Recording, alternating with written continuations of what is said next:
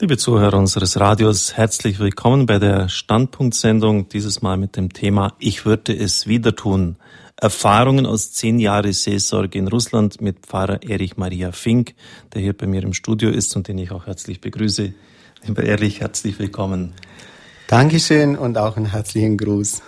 Mein Mitbruder Erich, der mir hier an der Seite im Balderschwang jetzt im Studio gegenüber sitzt, hat fünf Jahre bekommen von seinem Bischof, von neuen Bischof von Augsburg, Starsa, äh, wurde ihm also erlaubt, fünf Jahre weiterhin in Beresniki zu sein. Das ist eine Pfarrei mit 200.000 Menschen, die dort leben. Die nächstgrößere Stadt ist Perm in Russland, am Ural gelegen, von uns ungefähr 4.300 Kilometer entfernt. Das sind riesige Distanzen.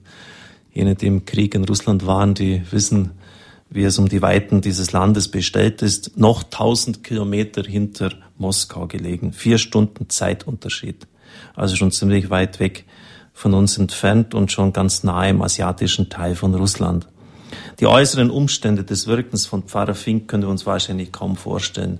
Eine sittliche Verwahrlosung nach 70 Jahren staatlich verordnetem Kommunismus, 70 Jahren verordneter Gottlosigkeit, die wirklich die Fundamente des Zusammenlebens der Menschen bis ins Innerste erschüttert hat.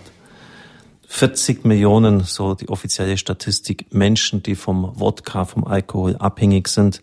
Abtreibung ist die normale Form der Verhinderung der Austragung eines Kindes. Ich habe mal gelesen, dass jede russische Frau durchschnittlich, durchschnittlich vier Abtreibungen hinter sich hat.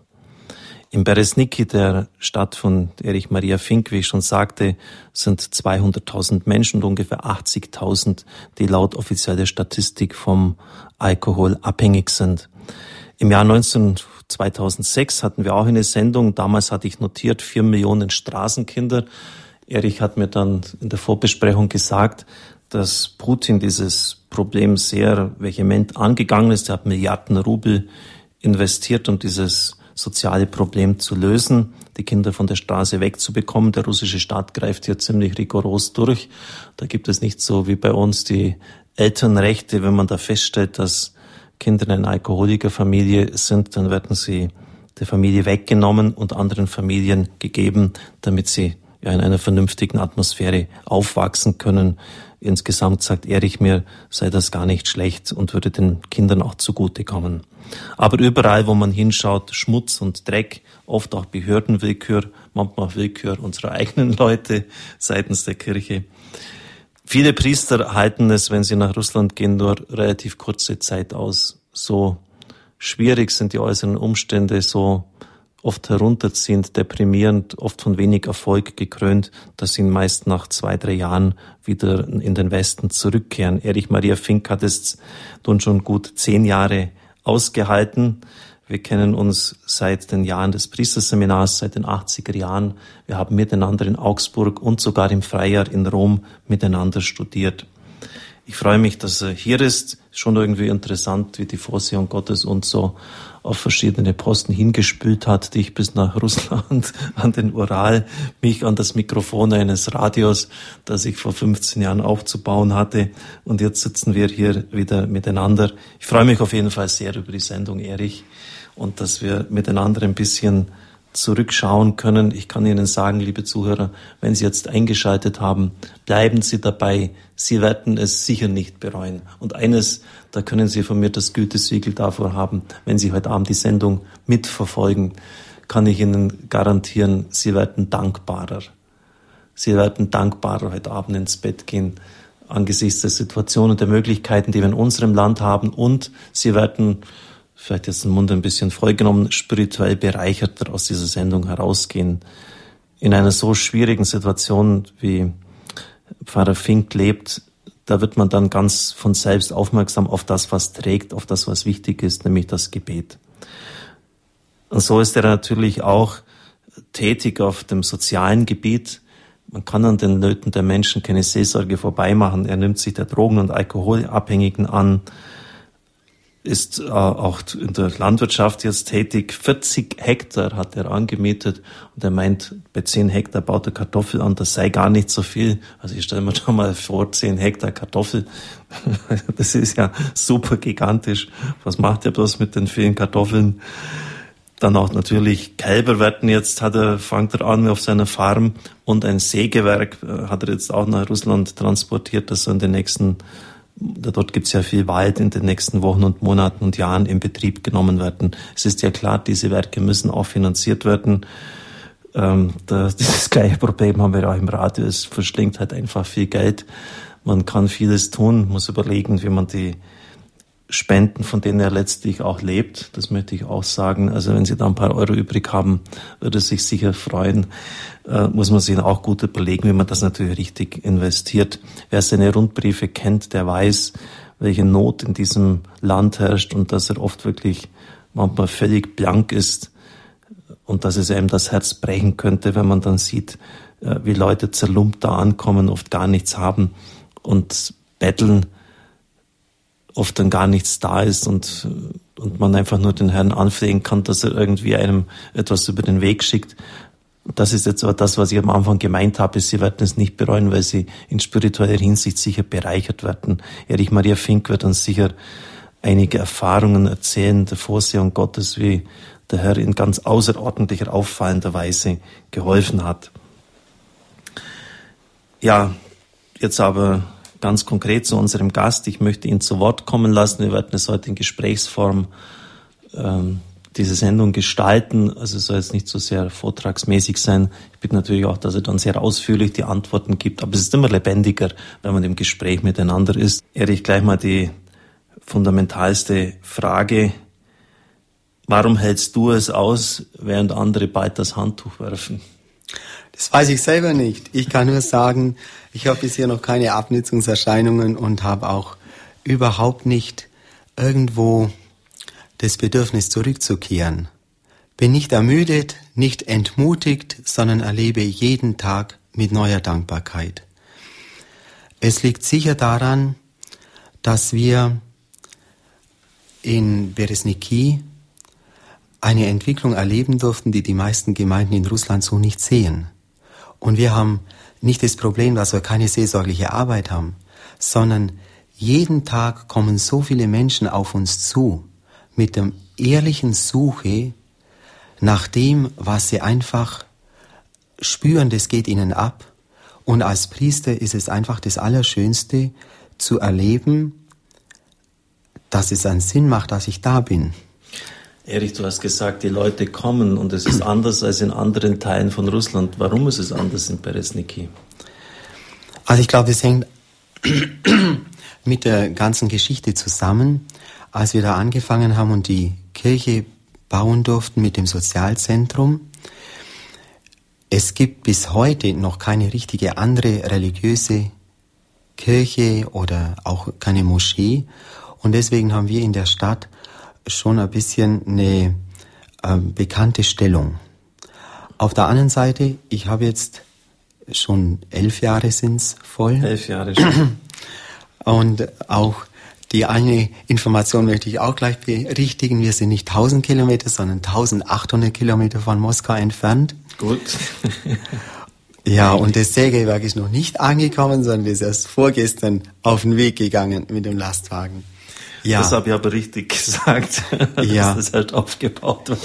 Also, unsere Situation ist die, ich merke, dass es gelohnt hat, dass wir uns der Hilfsbedürftigen annehmen. Jeder in unserer Stadt weiß, dass es uns gibt und jeder staunt, wie kann jemand, ein Priester aus Deutschland,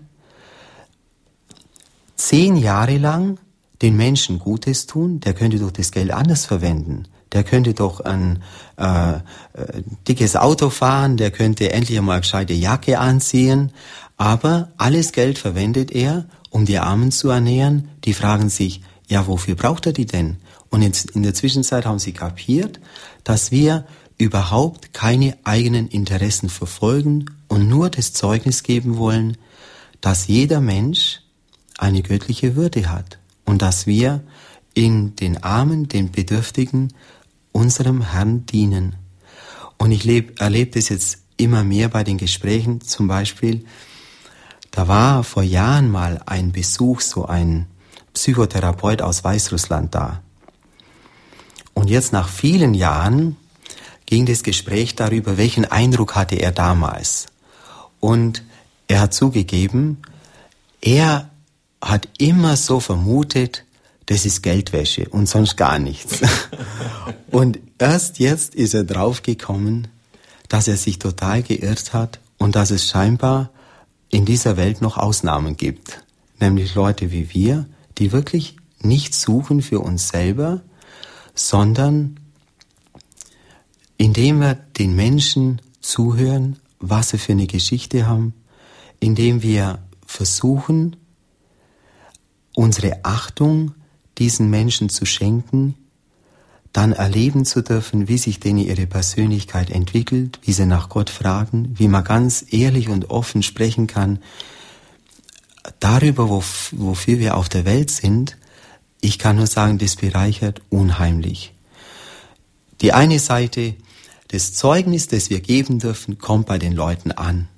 Und das macht unsere Situation vielleicht auch aus, dass wir keine zu große Stadt sind und zu kleine, äh, kein zu kleiner Ort sind. Genau die richtige Größe, da hat die Vorsehung Gottes gewirkt. Ist das der Mutter Teresa-Effekt? Natürlich jetzt immer schwierig mit solchen Größen, äh, historischen Größen sich zu vergleichen. Äh, Mutter Teresa hat ja auch etwas Ähnliches getan in einer Umgebung, in der man die Hinwendung zum Nächsten in dieser Weise nicht kannte, sich ihnen geschenkt und dadurch die Herzen der Menschen erreicht. Kann man so sagen? Mal, das gilt überall auf der ganzen Welt für uns Christen. Das ist nicht Mutter Teresa-Effekt, das ist Christus-Effekt. Christus-Effekt. Das ist der, die Aufgabe von uns Christen. Da stellt sich natürlich die Frage, Erich, äh, warum die russisch-orthodoxe Kirche, die ja doch auch eine gewisse Präsenz im Land hat, das nicht erreicht. Also zunächst möchte ich mal sagen, in Russland ändert sich vieles und manches auch wirklich zum Positiven, indem wirtschaftlich ein Aufschwung da ist. Mhm. Aber ich merke natürlich für das ganze geistliche Leben, in unserer Stadt zum Beispiel, klafft es immer mehr auseinander. Diejenigen, die noch mehr materialistischer werden und die Versuchung wird immer noch größer, unehrlich zu werden, nämlich das ganze Problem ähm, Korruption, das ganze Problem vollkommen gewissenlos sich durchzusetzen. Und hier ändert sich etwas, dass es zwar Leute gibt, die mehr verdienen, besser dastehen, aber diese sittlichen Werte der Gerechtigkeit, des Empfinden für den anderen, das nimmt ganz haarsträubend ab. Und ein bisschen tragisch ist, dass die russisch-orthodoxe Kirche in weiten Bereichen versucht, einfach an diesem wirtschaftlichen Aufschwung Anteil zu bekommen und sich da in diese Riege einklingt. Und das merken natürlich die Leute. Das merken alle. Das merken die neuen Russen, die dem Geld hinterherjagen und merken, die sind ja genauso wie wir und suchen da auch keinen geistlichen Neuanfang. Mhm. Und die, die auf der Strecke bleiben oder die jetzt überhaupt keine Chance haben, da mitzumachen, weil sie zum Beispiel durch die Drogen- oder Alkoholabhängigkeit einfach äh, das gar nicht zustande bringen, die suchen dann dort auch keine geistliche Nahrung. Das ist ein bisschen ein Problem. Und die russisch-orthodoxe Kirche, es gibt in manchen Städten wirklich hervorragende Arbeit, wo sie auch Zentren haben von der russisch-orthodoxen Kirche für Drogenabhängige, für Alkoholabhängige. Das entsteht jetzt. Mhm. Das kommt leider noch nicht so der Seelsorge der russisch-orthodoxen Kirche zugute. Du hast gesagt, wir haben da fast so eine Art Monopolstellung in Beresnik. Ich habe gedacht, da ist auch die orthodoxe Kirche stark vertreten, hat mehrere Kirchen. Bist du da allein mit deiner katholischen Kirche? Nein, es gibt bisher erst eine Kirche und es ist eine frühere Dorfkirche am Rand der Stadt innerhalb von einem Industriegebiet, wo jetzt nicht unbedingt sehr viele Leute hinkommen. Die haben zwar äh, vier, fünf Geistliche, die ständig da sind mhm. und wirken und möchten auch jetzt beginnen, Kirchen zu bauen, aber es kommt der große Rückschlag, dass dieses Unglück passiert ist, dass die ganzen Schächte unter der Stadt voll Wasser laufen und man weiß noch überhaupt nicht, wohin das geht. Und die Kirchenbauprojekte der russisch-orthodoxen Kirche sind jetzt auch irgendwo wieder ähm, in Frage gestellt. Moment mal mit den Schächten, da müssen wir jetzt noch ein bisschen nachhaken. Das heißt, es hat Bergbau stattgefunden, man hat die Schächte dann offensichtlich nicht entsprechend abgestützt und jetzt dringt da Wasser rein und die ganze Stadt wird unterminiert. Sehe ich das recht so? Ja, bei uns wird Salz abgebaut, Salz. 400 Meter unter der Stadt. Und man hat immer schon gewarnt, und es war auch ein Fehler. Man wusste, dass da mal dieses Grundwasser einbrechen wird, aber man hat nichts dagegen getan. Das ist auch so. Kapitalistisches System, möglichst viel rausholen, aber für das hat man nichts investiert. Und dann kam es halt dazu. Und jetzt merkt man halt, dort wo das Wasser eingedrungen ist und wo das, das Salz dazwischen jetzt mhm. auch aufgelöst wird, da fängt der, das Erdreich sich zu bewegen an und sich abzusenken. Man möchte natürlich mit allen Mitteln verhindern, dass irgendwann ein Haus einfällt und da Leute drunter begraben werden. Mhm. Und deswegen hat man angefangen, sobald die Risse zu groß werden, die Häuser sofort Erdboden gleich zu machen und den, das Baugut, was da noch da ist, abzutransportieren. Dass es keinen, keine Beunruhigungen in der Stadt gibt. Und wenn dann so Häuserblocks mit das sind ja dann auch bis zu 100 Familien, die dann umgesiedelt werden müssen.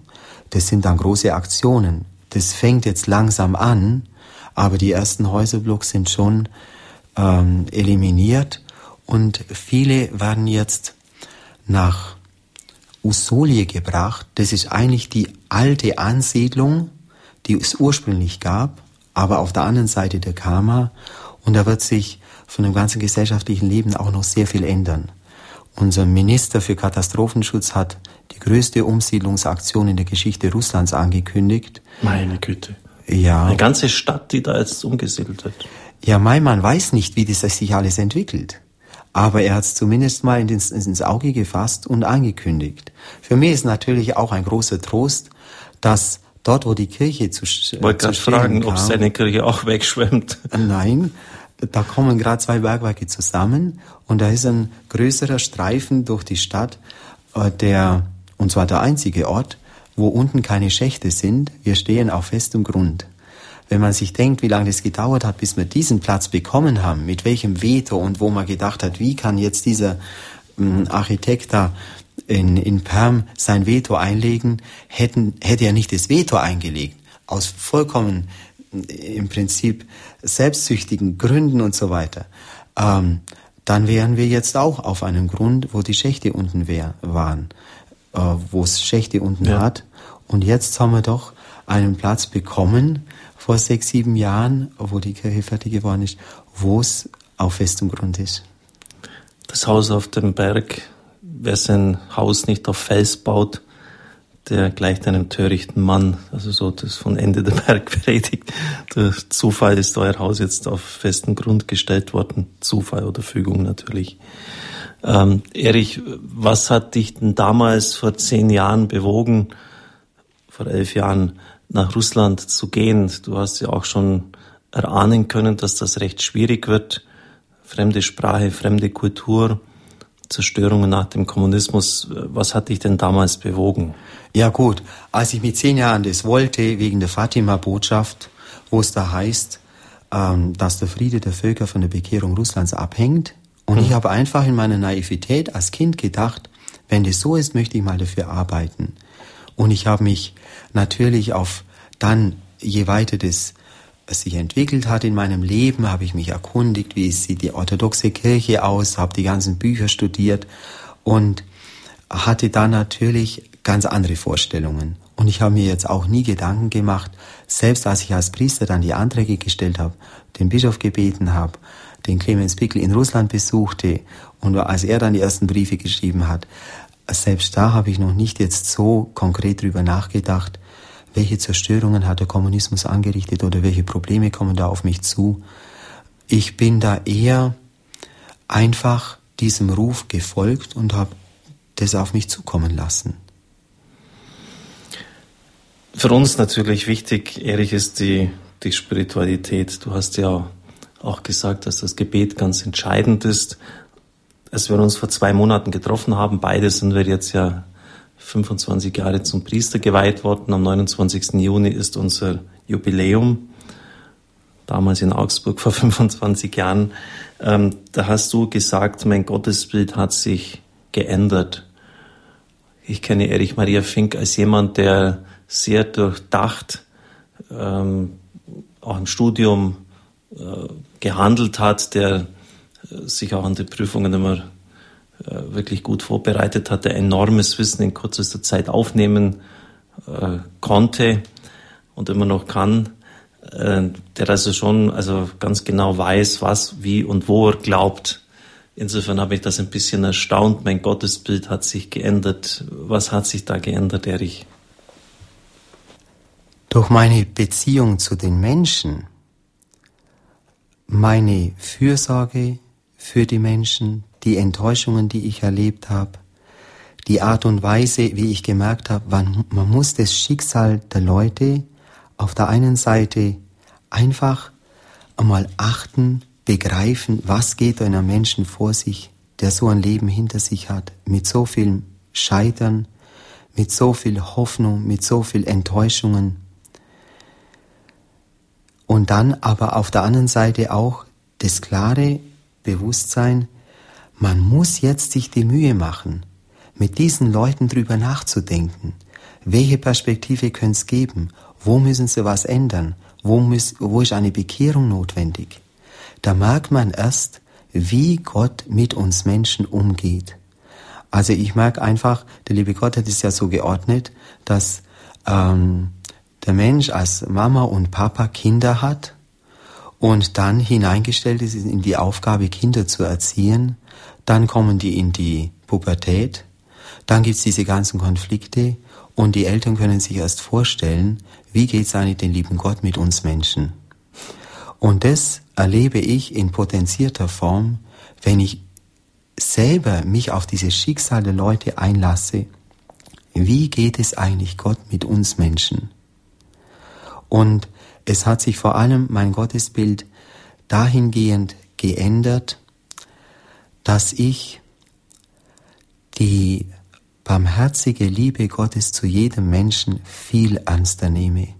Wie unendlich Gott jeden einzelnen Menschen liebt und wie sehr man sich hüten muss, irgendein Urteil über einen Menschen zu fällen.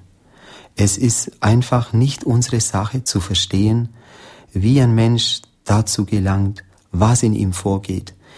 Ich merke mit diesen armen Leuten, mit denen wir zu tun haben, die haben überhaupt keine Voraussetzungen, das Leben irgendwo so einzuordnen, wie wir das tun.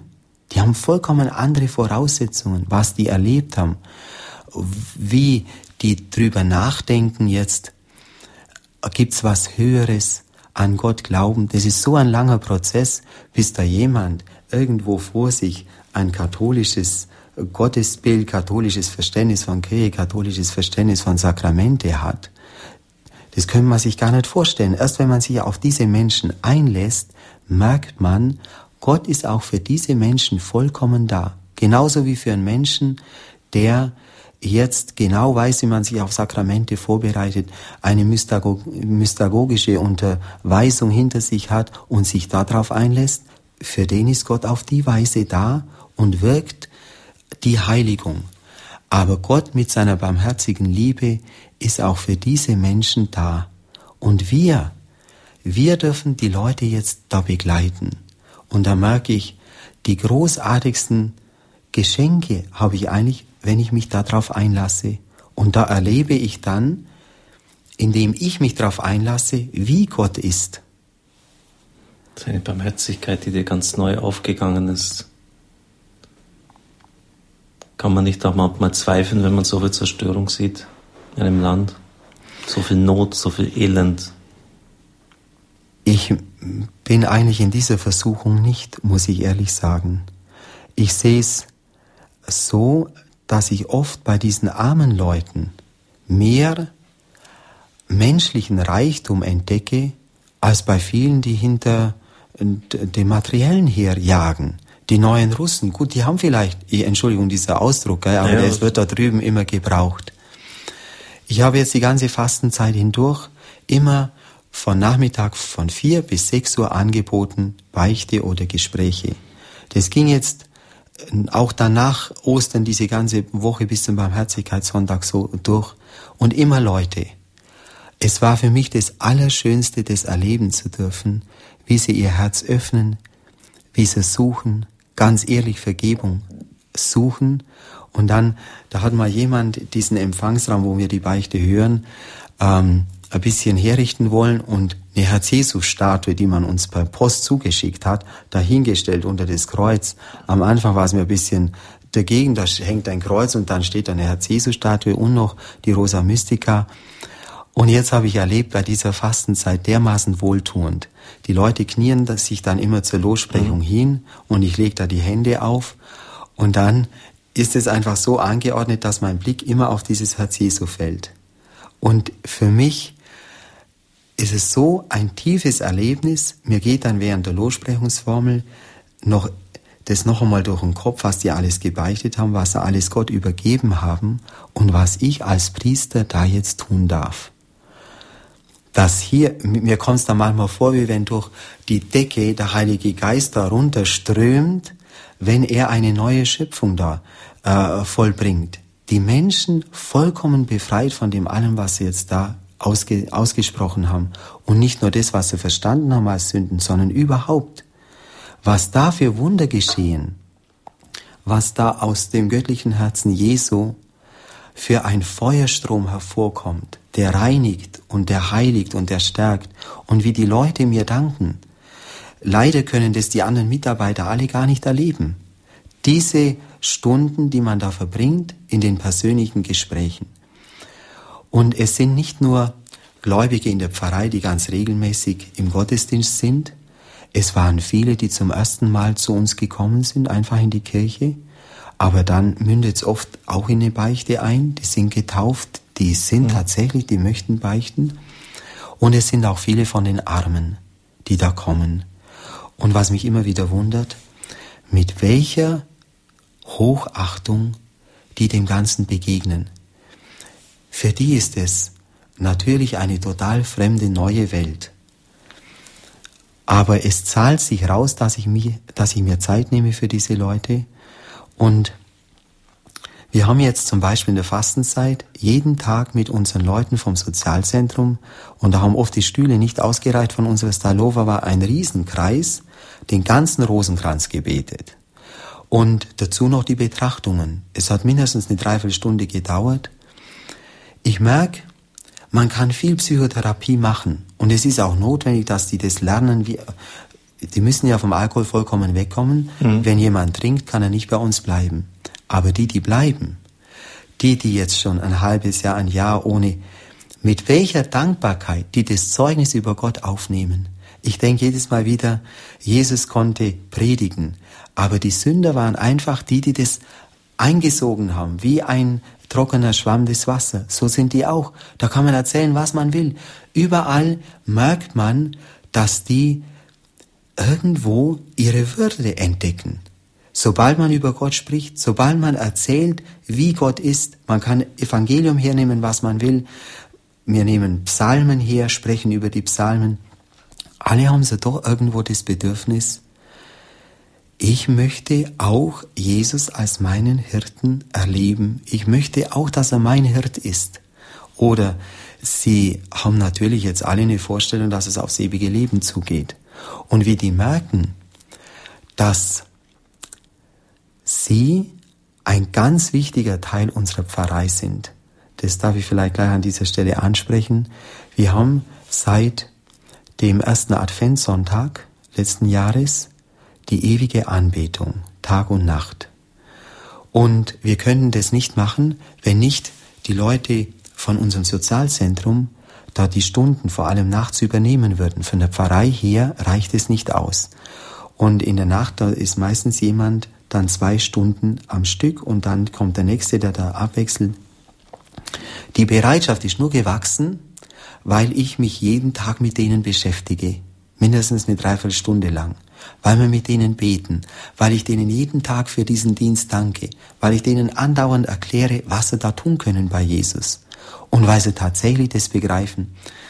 Ich war jetzt oft bei der Anbetung und dann kommt wieder einer Einer hat 40 Mal vor mir sich bis zum Boden verneigt, mit der Stirn den Boden berührt, ein Anbetungsgebet äh, geschmettert, wieder aufgestanden und wieder auf den Boden.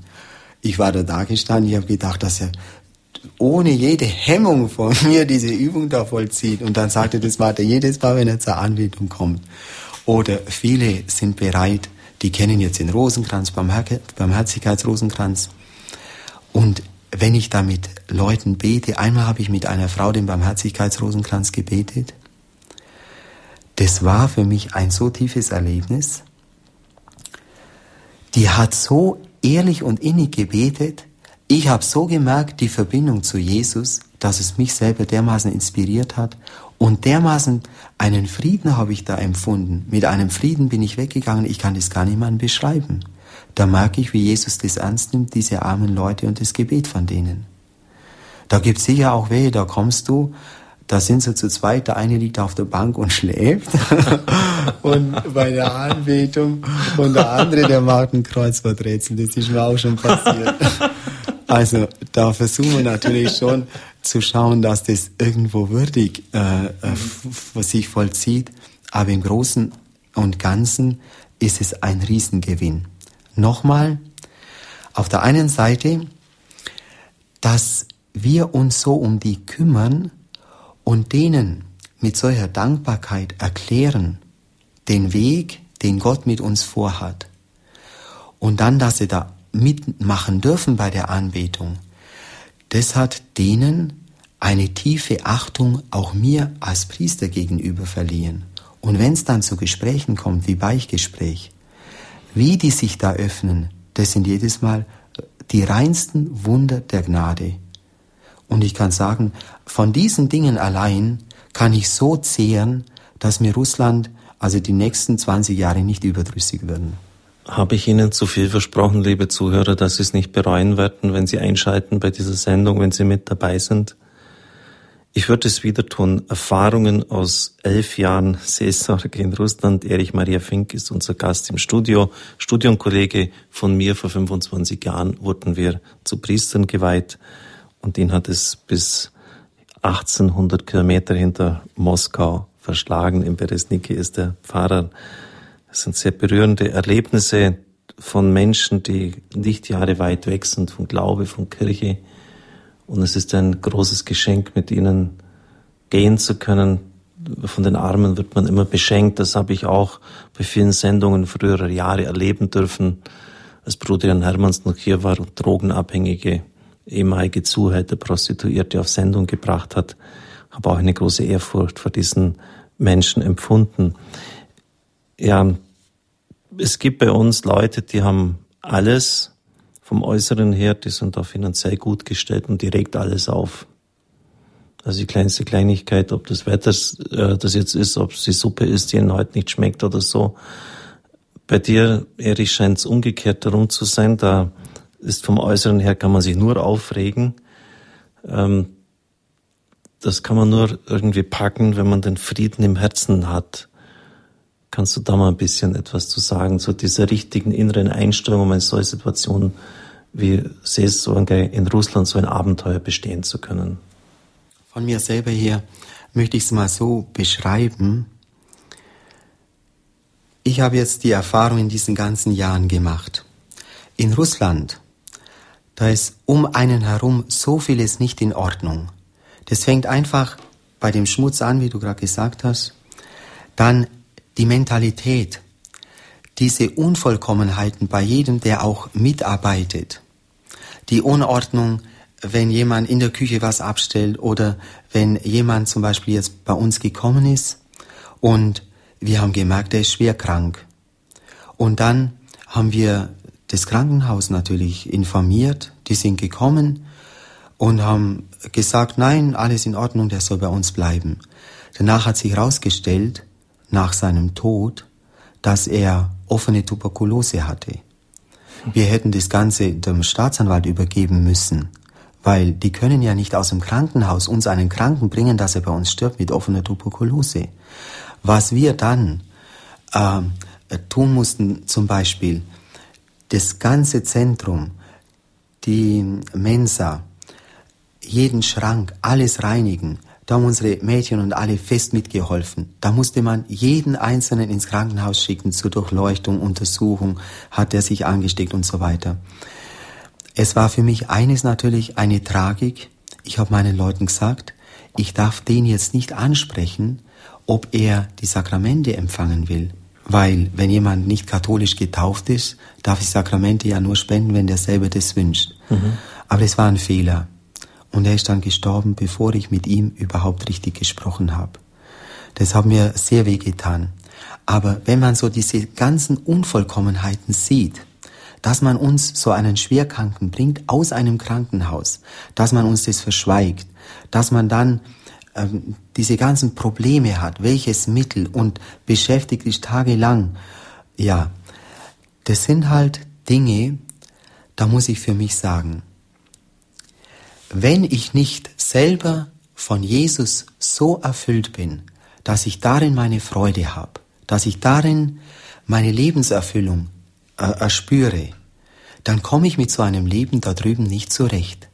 Ich muss eine solche Beziehung zu Jesus haben, dass ich weiß, wie er mit mir zufrieden ist, dass ich das Gespür habe, ich diene ihm und wenn es mit Gott in Ordnung ist, dann finde ich meinen inneren Frieden. Das geht natürlich nur, wenn ich mit dem Gebet den Tag beginne, wenn ich alles irgendwo mit Gott mache mhm. und wenn ich immer das auch in die Hände Gottes übergebe. Und dass dann alles, was um mich herum passiert, mich nicht groß berühren kann. Nicht in dem Sinn, dass ich mir das nicht zu Herzen nehme, aber es kann mir den Frieden im Herzen nicht zerstören die Unvollkommenheit, die Enttäuschungen der Mitarbeiter. Mhm.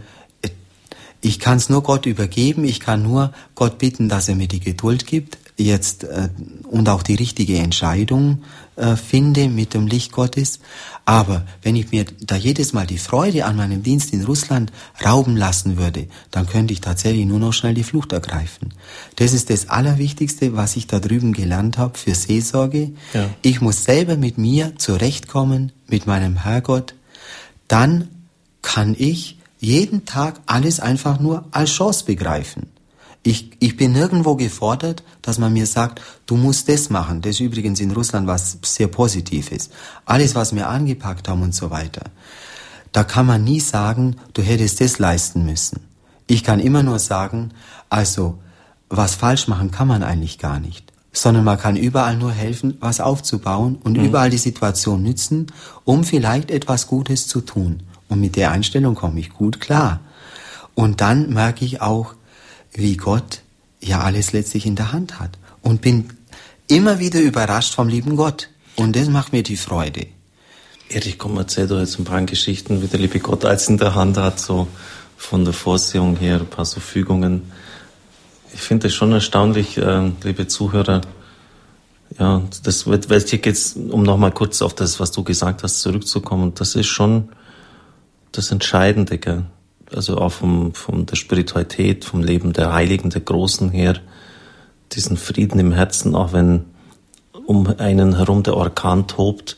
Der Apostel Paulus sagt, der äußere Mensch mag aufgerieben werden, der innere wird täglich erneuert. Einfach das erleben zu dürfen, dass Gott uns im Frieden hält, egal was, was außenrum vorgeht und dass, das, dass man mit diesem Frieden leben kann. Es gibt viele Leute, ich denke auch an den Literaturpapst Marcel Reich-Ranitzky, der sinngemäß einmal gesagt hat, ich habe es jetzt nicht mehr ganz direkt im Kopf, ähm, dass er irgendwie nie im tiefsten, im eigentlichsten Freude oder Frieden empfunden hat. Und so gibt es viele Menschen in unserem Land. Also ich finde das ganz, eine ganz wichtige Aussage auch von Ostern her. Der Auferstandene, der erscheint, der Frieden zuspricht, der sie anhaucht. Und sie hatten eine große Freude, sie, die vorher im Gehäuse ihrer Angst saßen würde schon sagen, dass so dieses Projekt Christentum, muss man so zu nennen, ein Projekt ist, das auf, auf Frieden abzieht im Herzen. Und wenn das nicht da ist, dann na, reibt man sich wund und schmeißt den Bettel hin. Und es gibt halt die Erfahrung, dass dann die Menschen überall die Schuld dafür suchen, warum es ihnen nicht gut geht. Ja.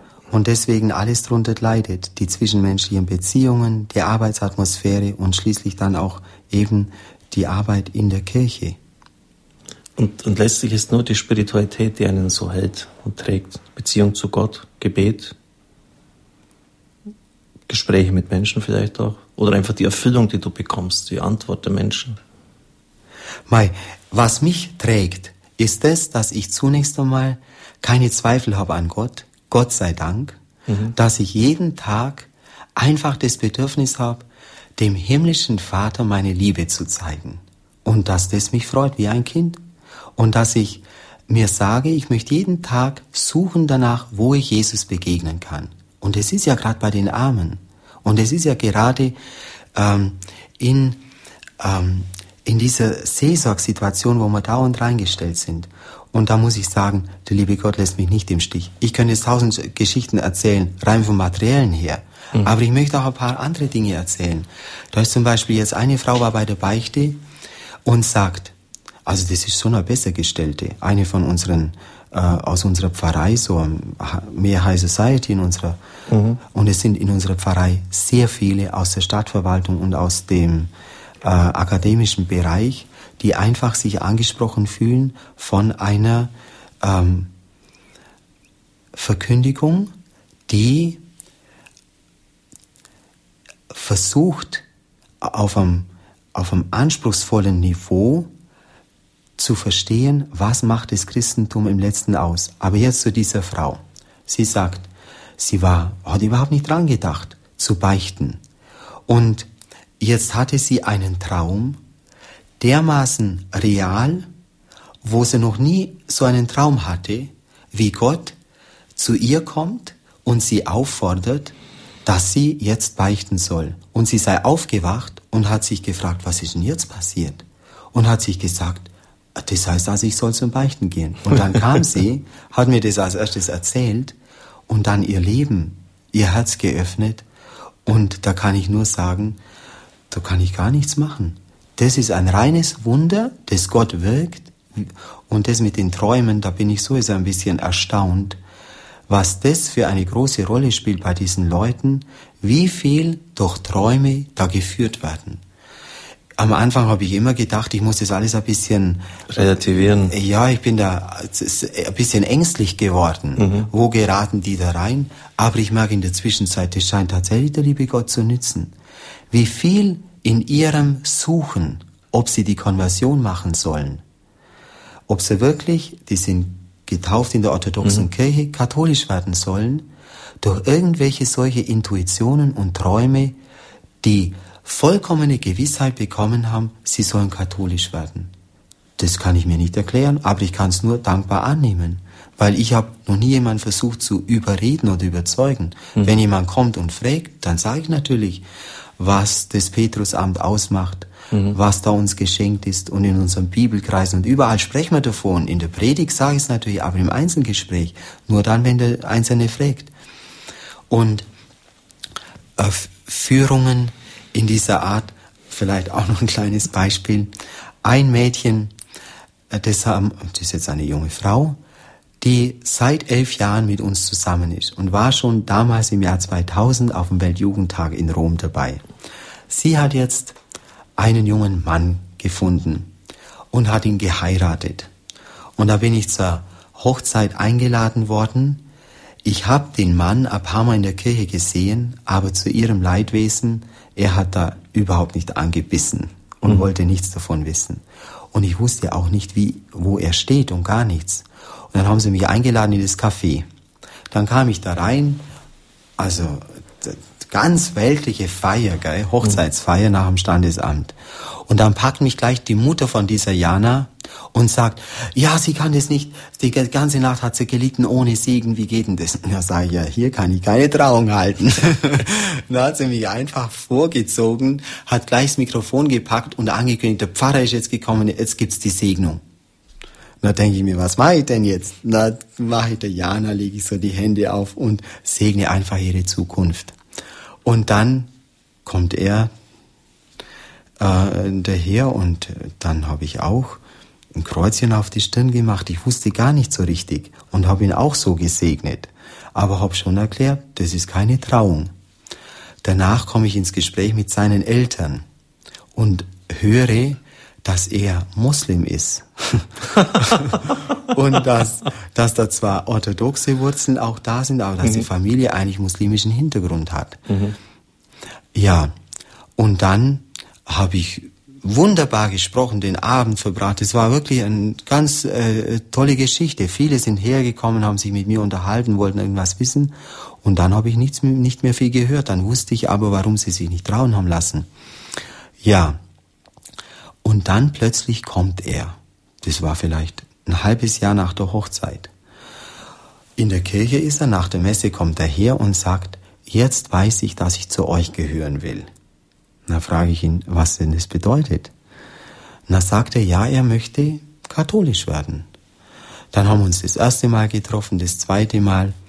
Und ich habe ihn gefragt, wie er jetzt da drauf kommt. Na sagt er, ja, er hat jetzt viel studiert im Internet, hat sich erkundigt, was macht den islamischen Glauben aus, was den russisch-orthodoxen Glauben. Und dann sei er gestoßen auf die vielen Marienerscheinungen, die es gibt. Und da sei er dermaßen getroffen worden, wie der liebe Gott heutzutage in die Geschichte hineinwirkt, was die Gottesmutter mit ihrer äh, als himmlische Mutter da alles äh, voraussagt, was sich alles erfüllt hat, wie sie sich Sorgen macht. Und ich spreche da nie über Mechikore bei uns in der Pfarrei, das kommt mhm. nicht vor. Mhm. Obwohl der, das Katechesezentrum in Moskau, das offizielle vom Bischof, vor allem zur Zeit vom Vorgänger, ständig Leute eingeladen hat zu Medjugorje-Fahrten. Und dann hörte ich wieder, ja, ist wieder jemand dorthin gefahren und gesponsert hat es irgendjemand aus der Schweiz und darum haben sie relativ wenig bezahlt. Aber ich habe immer gemerkt, die kamen heim, dermaßen erfüllt und hat einfach der Pfarrei auch gut getan. Jetzt sagt dieser junge Max, Max, Maxim mir, also, er hat da die Medjugorje-Botschaften gelesen und da hat er plötzlich alles verstanden das Gebet und den lieben Gott, seine Liebe zu uns und warum man beten muss und was der Teufel alles will und wie er den Menschen versucht. Alles hat er verstanden. Und das hat ihm den letzten Anstoß gegeben, zu mir zu sagen, da möchte ich hingehören. Da war er natürlich auch wieder ganz ein bisschen beschämt und dankbar dem lieben Gott, wie er denn so wirkt. Und jetzt bereiten wir uns vor, er ist ins Katechumenat aufgenommen und in vier Monaten, vielleicht wird er schon getauft, dann können die auch äh, heiraten. Wir haben jetzt uns gar nicht unterhalten. Ich habe das auch jetzt nicht getan, bewusst nicht getan, weil es mir um diese spirituellen Erfahrungen ging. Aber vielleicht sollten wir das am Abend doch einfließen lassen, Erich. Ähm, ein paar so rein zahlenmäßige Informationen über die Größe deiner Pfarrei. Wie viele Leute sind in dem Sozialzentrum? Wie viele sind im Katechumenat? Wie ist das gewachsen in den letzten Jahren? Einfach damit wir ein bisschen so einen Überblick haben, sind das 100, sind das 1000 Leute bei dir? Das ist da die Sache. Also, ich bin ja nicht nur in der Pfarrei Beresniki in dieser Stadt, sondern eigentlich für dein Gebiet zuständig über 500 Kilometer. Ich bin früher tatsächlich noch viel mehr in alle möglichen Orte und Städte gefahren und habe da Messen gefeiert. Das habe ich jetzt beschränkt auf im Prinzip vier Städte, nein fünf, fünf Orte. Bei den anderen ist es ein bisschen eingeschlafen, weil die entscheidenden Leute ausgesiedelt sind. Mhm. Wie viele in dem ganzen Gebiet katholisch sind? Sicher ein paar tausend, aber ich kenne die nicht. Und wir dürfen nicht glauben, dass die, die von irgendwelchen Babuschkas mal getauft wurden, dass die jetzt mit wehenden Fahnen einen Pfarrer suchen. Das ist genauso wenig wie hier in, in, in Deutschland. Ja, klar, klar. ja. Und deswegen kann ich meine Seelsorge jetzt nicht auf die konzentrieren, die offiziell katholisch wären. Bei uns in der Stadt ist vielleicht so, dass wir mit 1000 Leuten in Verbindung stehen, 500 mehr oder weniger offizielle zugehören und 300 sehr aktiv teilnehmen. Jetzt zum Osterfest, da haben unsere jungen Leute, die, also unser Hausmeister, der ein ehemaliges Kind von der Straße ist, das in unserer Aufnahmefamilie mal groß geworden ist, jetzt aber einen Arbeitsvertrag hat bei uns, der hat mit seinen Gehilfen 500 Osterlämmer gemacht. Und die waren gleich am Oster ähm, Nachtsabend war alles weg, Raziputzi. Gut, ein bisschen haben wir noch äh, auf die Seite getan für den nächsten Morgen mit den Babuschkas, 70 Osterlämmer. die man da. Aber da sieht man ähm, so etwa die Größe von denen, die da regelmäßig kommen. Aber es ist so, viele sind beschäftigt, müssen in andere Städte fahren, haben ihre Krankheiten, haben ihre Schichtarbeiten und so. Und die kommen schon regelmäßig zum Gottesdienst, aber können gar nicht jeden Sonntag kommen. Mhm. Das ist auch mit der Arbeit sein und so. Aber es sind ganz treue Leute. Treue Gläubige, die regelmäßig beichten, regelmäßig die Sakramente empfangen, daheim auch anfangen, Rosenkranz zu beten. Gut. Dann haben wir ähm, in unserem Sozialzentrum so, wir können nicht mehr als 70 Leute aufnehmen und es, wir sind immer überfüllt. Und manchmal lassen wir auch jetzt Leute dann übernachten in dem Haus von den Drogenabhängigen, den Häusern. Da haben wir zwei Häuser 30 Kilometer entfernt. Da sind es jetzt einfach so über 20. Wir haben eigentlich dort jetzt eine Atmosphäre so gut wie noch nie, haben eine große Durchstrecke durchgemacht. Da war dieser André, der Leiter mit der Irina zusammen, dieses Ehepaar. Nach seiner Herzoperation hatte er den Rückfall in die Drogen. Mhm. Dann hat er es gepackt mit den Drogen, ist in Alkohol sich geflüchtet und ich musste zweimal einfach sagen, ich mache so nicht weiter. Und Gott sei Dank hat er die Kurve vollkommen bekommen. Seitdem blüht es auf. Gott sei Dank haben wir diese Kurve bekommen. Das hat von mir sehr viel Vertrauen, sehr viel Geduld verlangt, mhm. sehr viel Gebet, muss ich sagen. Und jetzt ist es so, er hat die Arbeit voll im Griff. Wir haben die psychologische Betreuung, die religiöse. Und so ernsthaft, wie es jetzt zur Zeit sich entwickelt, war es noch gar nie. Und da haben wir also über 20 und dann noch welche von unserem Sozialzentrum. Insgesamt sind 70, die direkt neben der Kirche in diesem Nebengebäude wohnen. Aber dann sind immer 10 oder 20 noch auf unserer Kolchose. Und es ist also so, 41 Hektar haben wir gekauft Mhm. 300, 380 haben wir gepachtet. 380. riesige. Ja, das sind riesige Ländereien und die müssen wir auch jetzt mehr und mehr nützen. Drum bringen wir außer der Säge auch äh, Ballenpresse und äh, Heuwände und lauter solche Sachen, die mein Bruder mir geschenkt hat. äh, zum Teil haben wir es gekauft. Bringen wir es jetzt nach Russland, um dort jetzt heute einfach zu heuen und ähm, richtig einzusteigen. Und da braucht es natürlich auch Arbeitskräfte und da sind dann auch immer welche. Da haben wir lauter so Holzhäuschen gebaut, wo die dann leben. Man könnte die Baracken nennen, mhm. aber wir haben so gebaut, dass da ein Ofen drin ist mit Ziegelsteinen, wo man im Winter bei minus 40 Grad ganz äh, äh, richtig gemütlich überleben kann. Dann sind wir gerade dabei, haben wir diese Banyas dazu gebaut, wo sie sich waschen können und so. Das kommt noch dazu. Aber außer denen, die bei uns leben, kommen immer mehr von der Straße, die jeden Tag Mittag essen. Und so sind es halt auch über 100 Leute, die immer regelmäßig von uns verpflegt werden, allein in der Kirche. Die anderen sind jetzt noch nicht mitgezählt. Draußen, die müssen wir auch verpflegen. Und es ist, kommt teurer als in der Armenküche, weil da ist es kompakt, da haben wir die, einfach die Küchengeräte, aber draußen die Verpflegung, die arbeiten fest, die hauen rein. Allein in unserer Mensa zum Beispiel haben wir jetzt jeden Tag 60 Leib Brot, die wir für die 60 Leib Brot. 60 Leib Brot, die die brauchen. Und das ist ja noch das Billigste. drum, drum sparen wir am Brot nicht. Und ähm, das ist aber noch nicht mitgezählt, was wir draußen brauchen. Die, die arbeiten in der Kolchose. Jetzt haben wir den mhm. ganzen Winter Holz geschlagen. Da ist dann immer ein ganzer Trupp dort draußen. Und das ist von der Verpflegung her teurer als alle anderen Investitionen. Der Diesel und das alles, was wir brauchen, ist zusammengerechnet billiger als das, was die zusammen essen da draußen. Frau Niesel aus München, grüß Gott. Ja, grüße Sie, Herr Pfarrer Kocher. Ich freue mich sehr, dass ich bei meinem erstmaligen Anruf auch durchkomme. Erstmalig, noch, Premiere, noch schön. Angerufen. Wir hatten uns damals gesprochen, auch in Augsburg bei Treffpunkt Weltkirche ich hatte Ihnen die Karte überreicht mit der Botschaft der Mutter Gottes von Skio.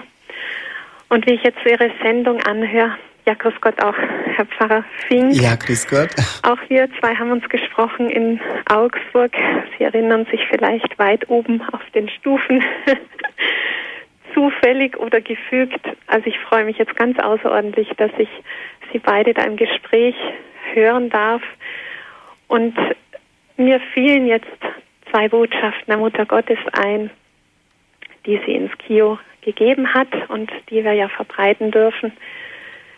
Sie sagt in einer Botschaft, meine Kinder, dies sind meine Worte, diese meine Worte sind für diese Stunde, für diesen Tag, sind für jene, die meinem Werk dienen möchten. Und später sagt sie dazu weiter, für die demütigen Seelen, die immer bereit sind, sich in die Abgründe des eigenen Elends und das der anderen hinein zu begeben. Und ich denke, das ist, was sie tun dort, ja, und das ist so was Großes. Also ich bin ganz äh, ergriffen eigentlich jetzt von allem, was Sie erzählen oder auch ja von allem, was ich schon weiß über Ihre Arbeit. Ich durfte auch kürzlich die Bilder sehen im Heft von Wigratsbad, welche schöne Kirche Sie dort gebaut haben. Und in einer anderen Botschaft sagt Maria, als der Seher in Russland war, als Renato in der Fürbittkirche in Bogoljubovo war, ich kann das nicht aussprechen, in Russland, von diesem Volk wird ein neues Licht ausgehen, das die Welt erleuchten wird. Und wenn jede Kirche wieder aufgebaut oder wiederhergestellt ist, dann wird eine neue Ära beginnen und mein unbeflecktes Herz wird triumphieren. Ja, das war ja die Verheißung so von Fatima her, ist nicht von Skio, aber deckt ja. sich ja, äh, die Pfarrer Erich Maria Fink nach Russland gebracht hat. Von diesem Volk wird ein großes Licht ausgehen. Mhm. Das trifft natürlich in deine Seele, Erich.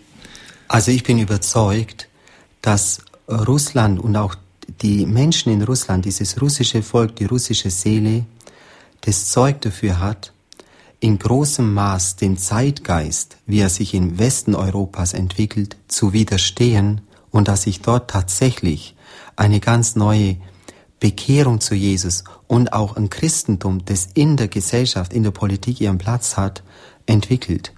Aber wenn Sie das so von Skion äh, berichten, da darf ich vielleicht auch erzählen, mein lieber Richard, der mir da gegenüber sitzt, als ich im Priesterseminar war und meine ersten Schritte getan habe, überhaupt mal eine Beziehung zu Jesus zu formen und so richtig mich Jesus hinzugeben.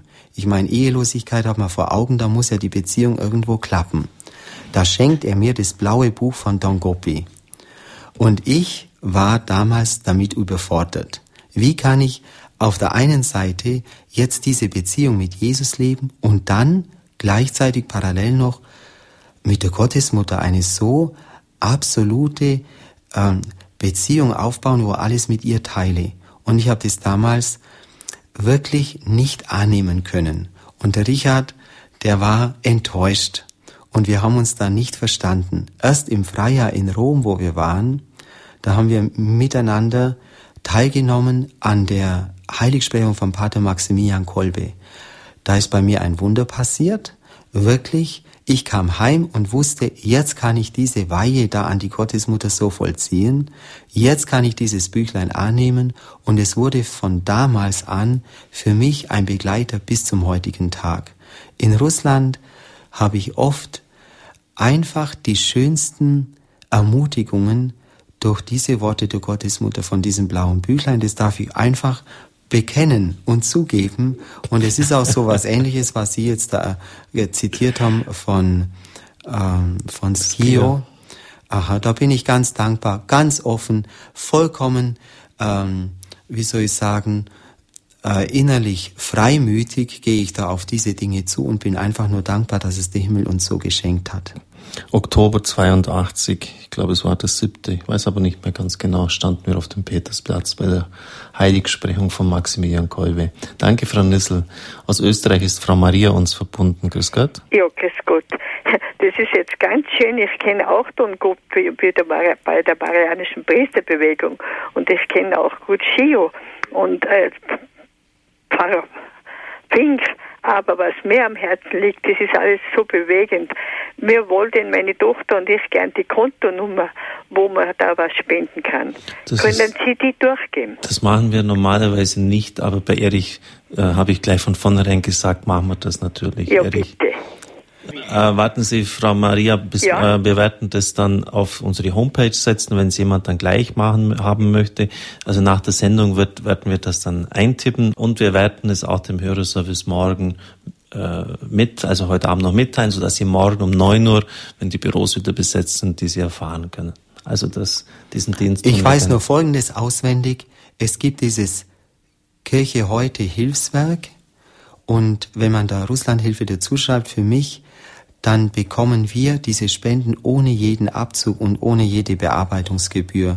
Und die Maria Kugler, die da bei uns die Buchhaltung für Kirche heute, diese Zeitschrift macht, die ähm, macht es ehrenamtlich nebenzu, äh, diese ganze Betreuung von diesem Hilfswerk. Ja klar, das, ich kenne auch diese Sorgen um die Finanzen, dass 60 Leib Brot jeden Tag, äh, 100 Leute und so, die da verköstigt werden und, und, und es, es geht einfach nicht ähm, auch ohne, ohne Geld und das braucht man. Also insofern Also vergesst Gott für die Nachfrage.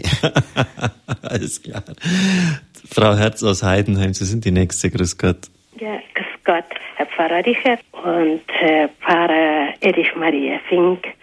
Ähm, äh, Herr Pfarrer Fink, wir kennen uns äh, vom Gebetskreis bei äh, Herr Zechmeier in Heidenheim. Ich habe Ja. mal mit Ihnen geredet. Ja, Sie wollten Russisch mit mir reden und darum nach dem schönen Hochdeutsch, was ich jetzt gehört habe am Telefon, kommt jetzt jetzt so ein welches Deutsches. Herr Pfarrer, ich möchte wissen, gibt es auch noch Russlandsdeutsche dort bei Ihnen in Beresniki? Ja, natürlich. Es gibt die, also von äh, Leuten, die russlanddeutsche Wurzeln haben, wenigstens von einer Seite her, gibt es noch in diesem, in Beresniki selber einige tausend und es gibt auch in dem, ja, ja, in dem ganzen Gebiet gibt's schon noch in der Größenordnung. Die aber jetzt nicht vorhaben auszusiedeln, weil sie einfach so eingebunden sind Ja. durch die Heirat mit äh, Russen und so weiter, ihre Familien haben. Ja. Und die Heilige Messe wird, äh, äh, denke ich, äh, russisch gelesen, zelebriert am Sonntag zum Also Beispiel. bis zum heutigen Tag bin ich treu geblieben meinen russlanddeutschen Babuschkas, Ja. wo jetzt noch fünf übrig geblieben sind. Und da kommen vielleicht noch zehn andere dazu, zehn andere Leute. Und jeden mm, Sonntagvormittag ist das Ganze auf Deutsch. Das heißt, wir fangen an, beten auf Deutsch den Rosenkranz, vorausgesetzt zum Allerheiligsten, die Heilige Messe und alles. Die Predigt ist in Deutsch. Die Lesungen machen wir jetzt äh, auf, auf Russisch und die Fürbitten. Aber das ist auf Deutsch. In äh, Beresniki, dann in der Stadt Solikamsk. Solikamsk, ja. Da haben wir jeden Samstagvormittag, anders geht's bei mir nicht, die Sonntagsmesse auch auf Deutsch. Wenn dort, das, manchmal kommen 10, 20 äh, Russischsprachige dazu, dann mache ich halt kurzfristig das auf Russisch. ja. Und in den anderen Orten ist überall Russisch. Auch in Rebinina, wo die größte Zahl der Gläubigen eigentlich Russlanddeutsche sind, aber die verstehen es einfach nicht mehr so und haben auch keine religiöse Bildung in Deutsch. Und da machen wir alles auf Russisch. ja. Und der Rosenkranz wird auch russisch gebeten. Ja, außer diesem Rosenkranz am Samstagvormittag, überall der russische Rosenkranz. Aber auch russisch der Rosenkranz. Ja, ja. Mei, der Ro- Rosenkranz spielt bei uns eine so große Rolle. Ja. Wenn's eine halbe Stunde freie Zeit ist im Auto und da fahren dann meistens acht äh, Leute dann mit in dem VW-Bus, mit allen beten wir Rosenkranz, ohne Rücksicht darauf, woher der kommt. Wenn jemand mit uns fährt, dann betet man Rosenkranz. Und wir versuchen auch, dass die Leute in, dem, äh, in den Familien natürlich Rosenkranz beten und es sind immer mehr, die ganz treu anfangen, Rosenkranz zu beten. Wir haben dieses Mal als Fastenvorsatz uns vorgenommen, jeden Tag den Rosenkranz. Ja. Und ich habe mich gewundert, wie viel, mit denen ich gar keinen persönlichen Kontakt habe, das ganz ernst genommen haben und daheim jeden Tag wenigstens für sich allein den Rosenkranz gebetet haben. Auf Russisch. Ja. Danke, Frau Herz, Ich danke. Ich danke. Gelobt sei Jesus Christus. In Ewigkeit. Amen. Frau Köberle aus Ravensburg, die sind die Nächste. Grüß Gott. Grüß Gott, Herr Pfarrer. Grüß Gott, Herr Pfarrer Fink. Grüß Gott. Ich fre- freue mich riesig, dass ich heute das erste Mal probiere und ich komme auch gleich durch.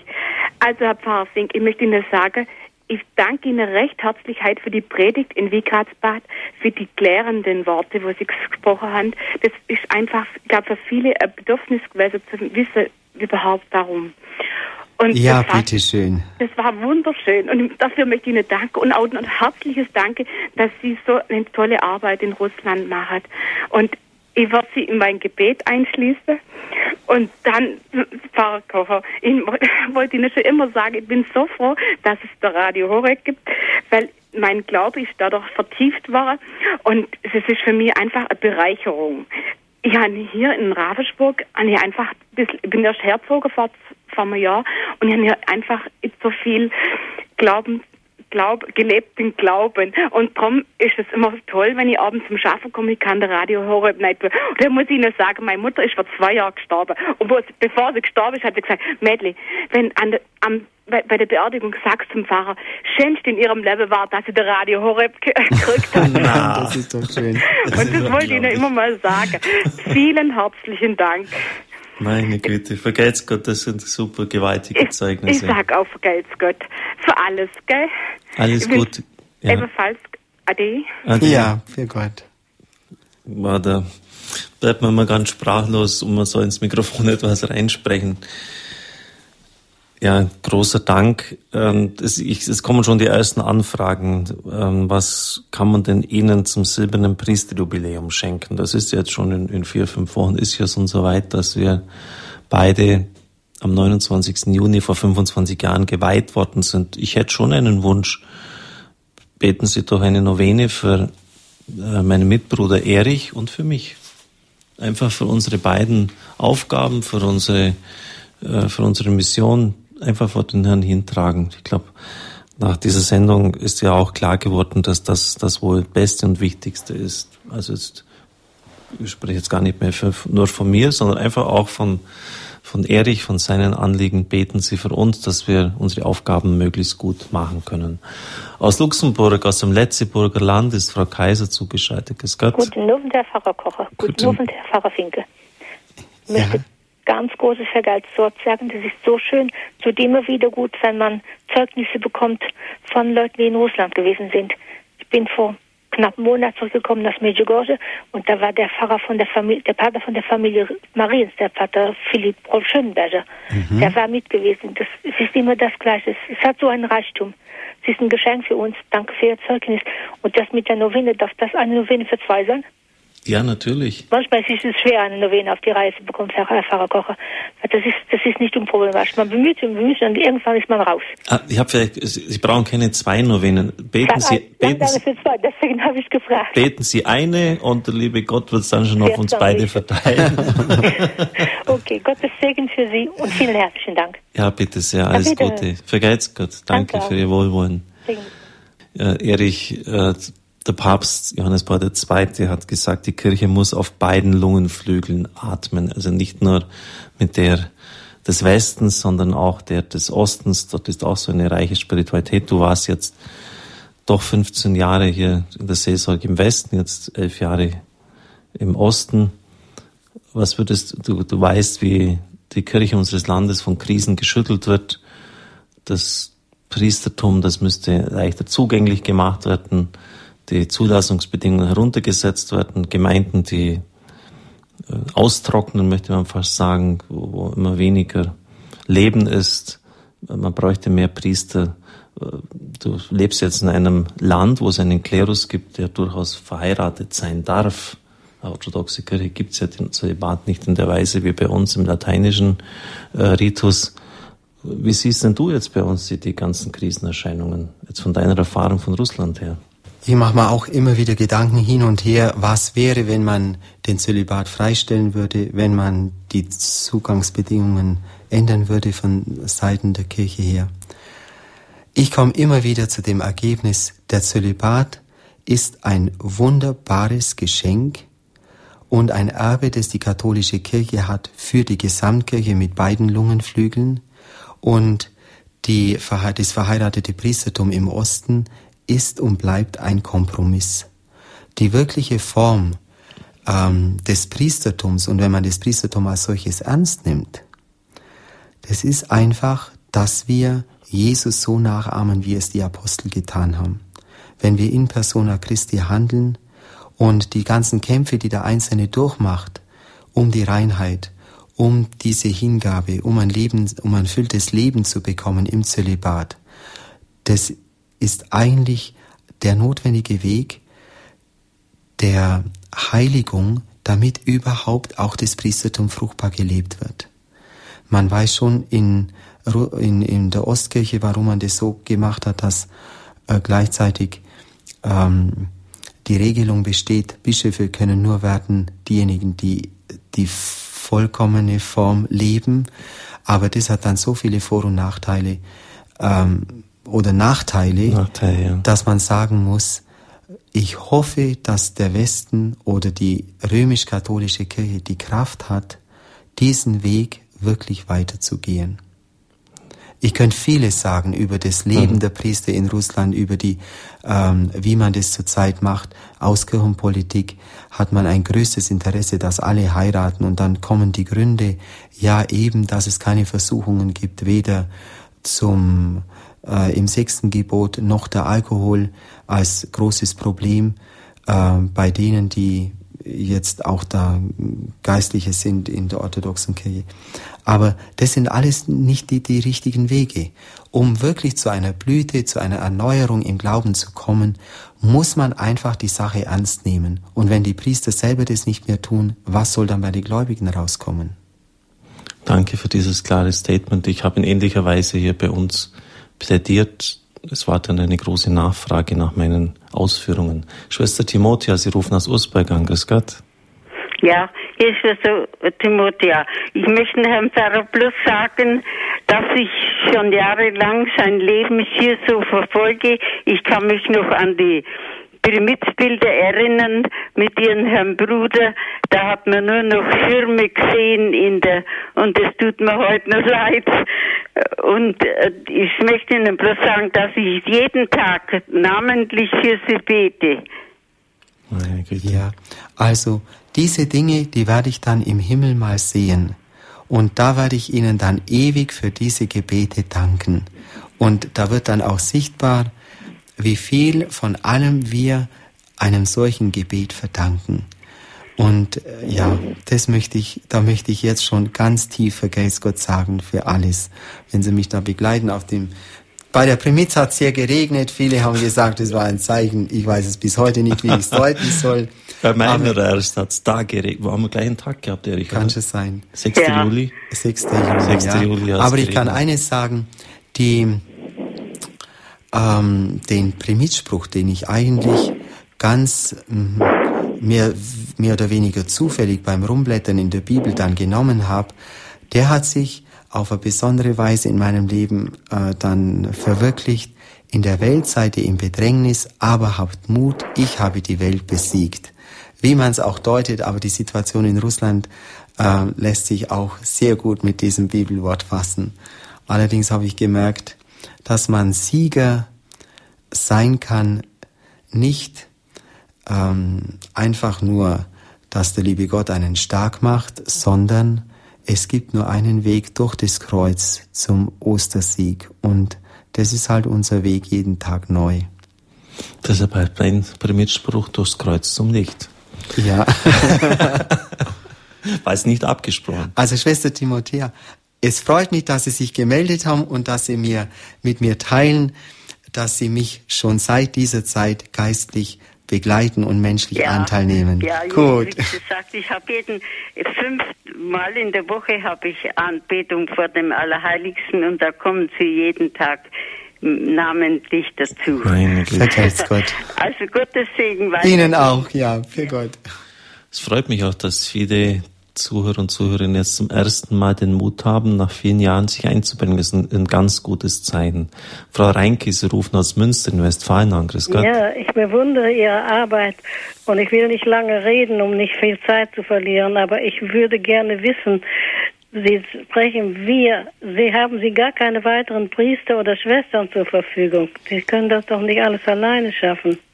Also da haben Sie wohl einen richtigen Punkt angesprochen. Also ja. zunächst mal in der Pfarrei haben wir 20 offizielle Katecheten mit einer bischöflichen Missio. Das sind einfach Gläubige, die in ja. den letzten zehn Jahren geformt wurden. Das sind die wichtigsten Mitarbeiter für die Seelsorge. Die machen alles, die bereiten auf die Taufen vor, die Übertritte, Erstkommunion und so weiter. Dann haben wir drei Mädchen, die Schwestern werden wollen. Wir nennen den Weg Orientale Lumen, Licht aus dem Osten, zwei aus Deutschland, eine aus Russland, die mir sehr viel Arbeit abnehmen. Und da werden wir mal schauen, ob wir da mal wirklich auf den Weg eines geordneten, gottgeweihten Lebens kommen. Da ist eine Schwester zuständig für die Sakristei und diese Dinge, eine für die Musik, die andere für die ganzen sozialen Dinge wie Küche und so weiter. Also, das heißt auch wir. Dann haben wir eine ganze Reihe von Mitarbeitern, die fast wie Volontäre da arbeiten, aber kein gottgeweihtes Leben im Blick haben, wie zum Beispiel dieser Hausmeister, der Piotr oder der einer aus Deutschland, der Stefan, der mir sehr unter die Arme greift. Ich muss mich aus diesen ganzen Sachen wie Landwirtschaft und so weiter so weit wie möglich zurückhalten, dass ich für die Seelsorge da bin und für einfach als Priester für das Geistliche mich, äh, damit, dass ich da mich konzentrieren kann. Und dann nimmt der mir viel Arbeit ab oder die Buchhalterin und die Sekretärin, auch so ein Mädchen, das mal Schwester werden wollte, aber jetzt geheiratet hat, gerade schwanger ist. Und das heißt wir. Dann, was Priester betrifft. Ja. Letztes Jahr hatten wir einen Praktikanten.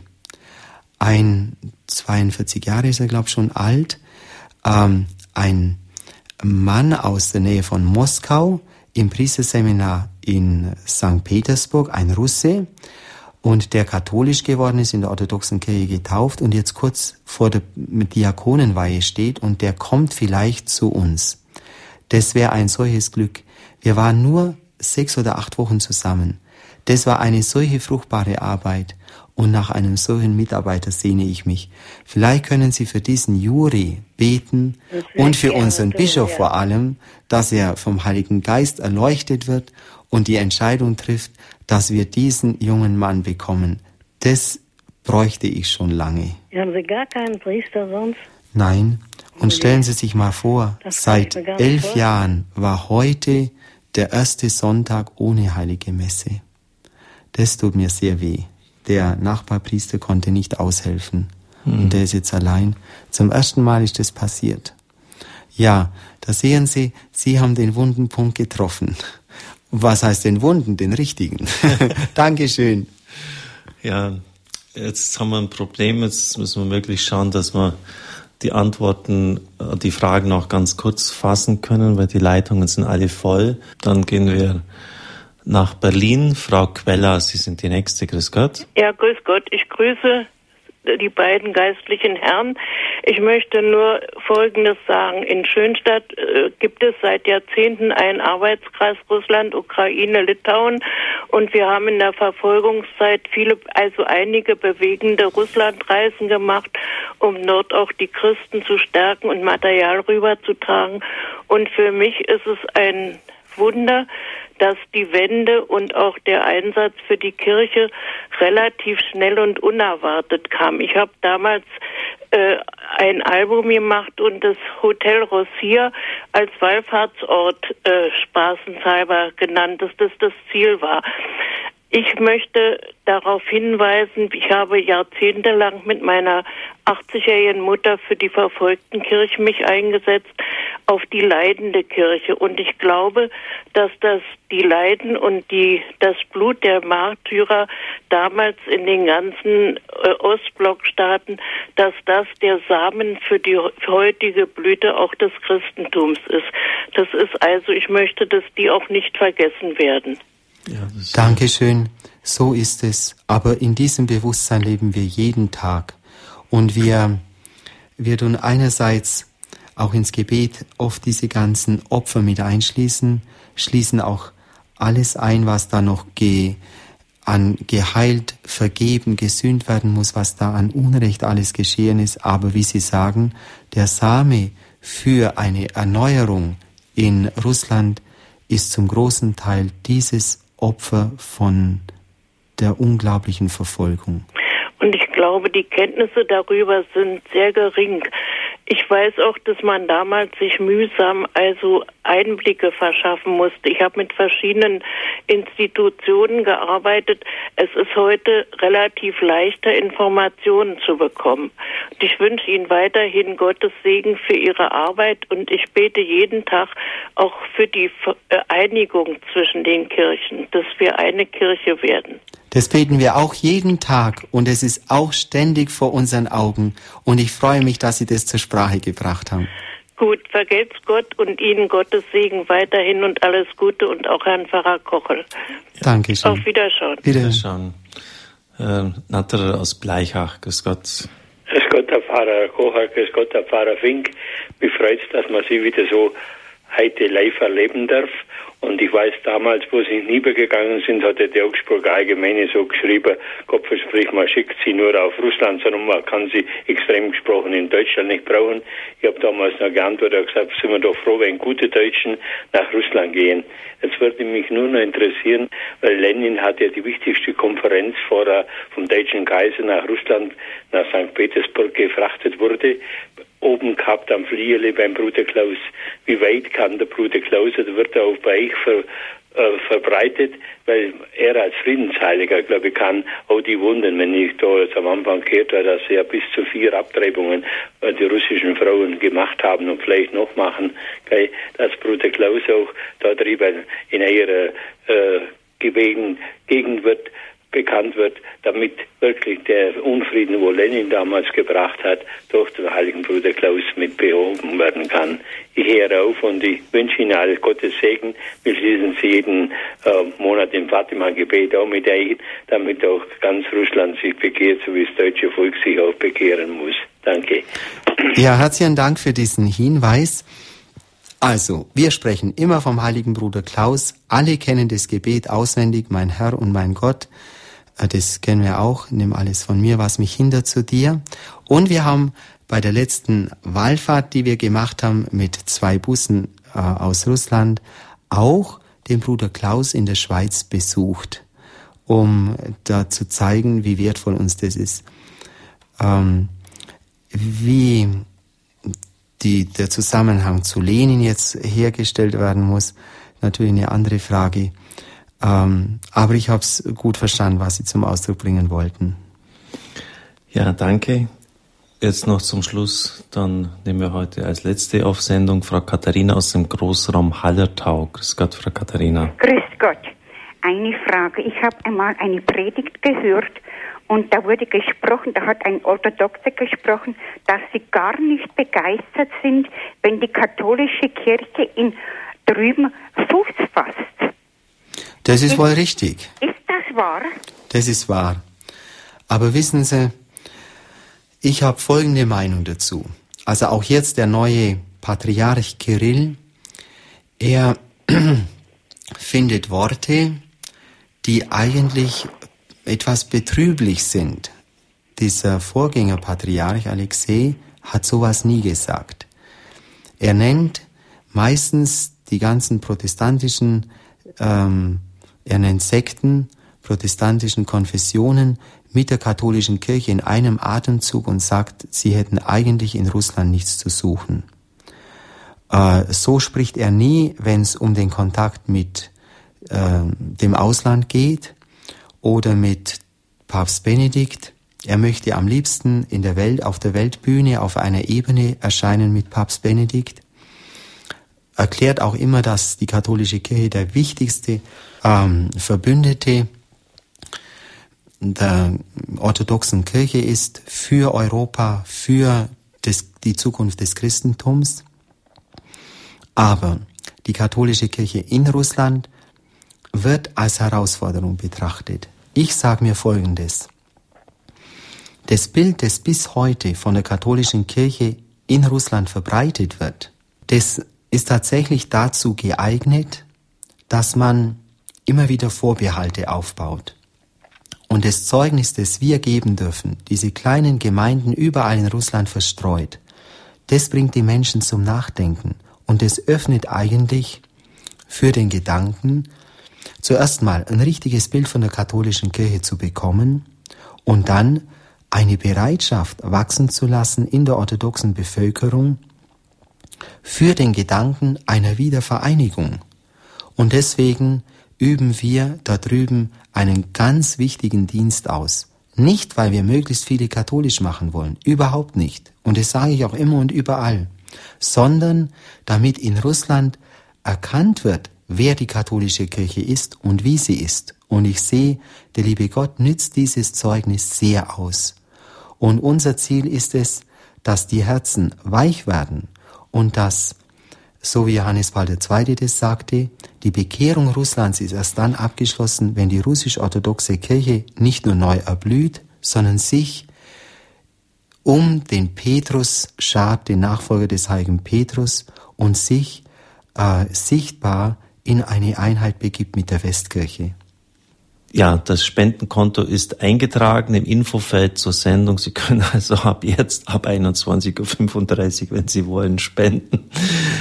Die Adresse von Erich Fink ist erwünscht. Das hängt jetzt von dir ab, Erich, ob du das auch noch hinterlegen willst. Dürfte ja kein Problem sein. Kann man die E-Mail-Adresse angeben? Die E-Mail-Adresse, wenn dann jemand dir schreiben will, kann er sich an dich wenden. Die kann ich auswendig.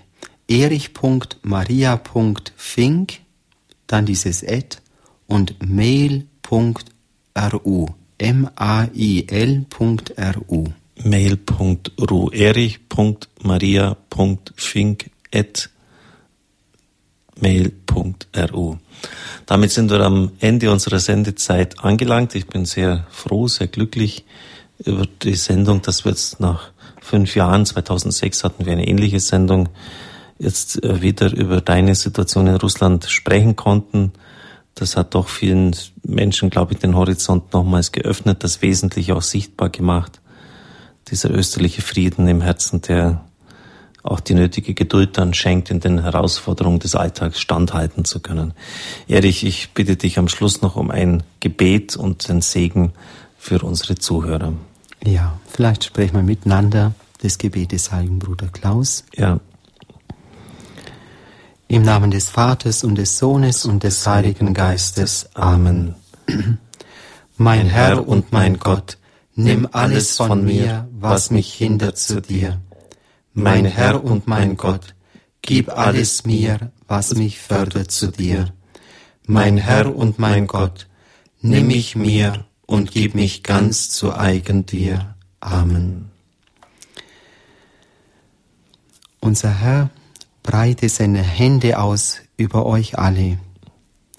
Er wende euch sein Angesicht zu und er erfülle euch mit allen Gaben des Heiligen Geistes, die jeder einzelne von euch braucht, um seine Aufgaben im Leben zu erfüllen, um Freude am Leben, am Glauben zu erlangen, um auf dem Weg zur Heiligkeit Fortschritte zu machen.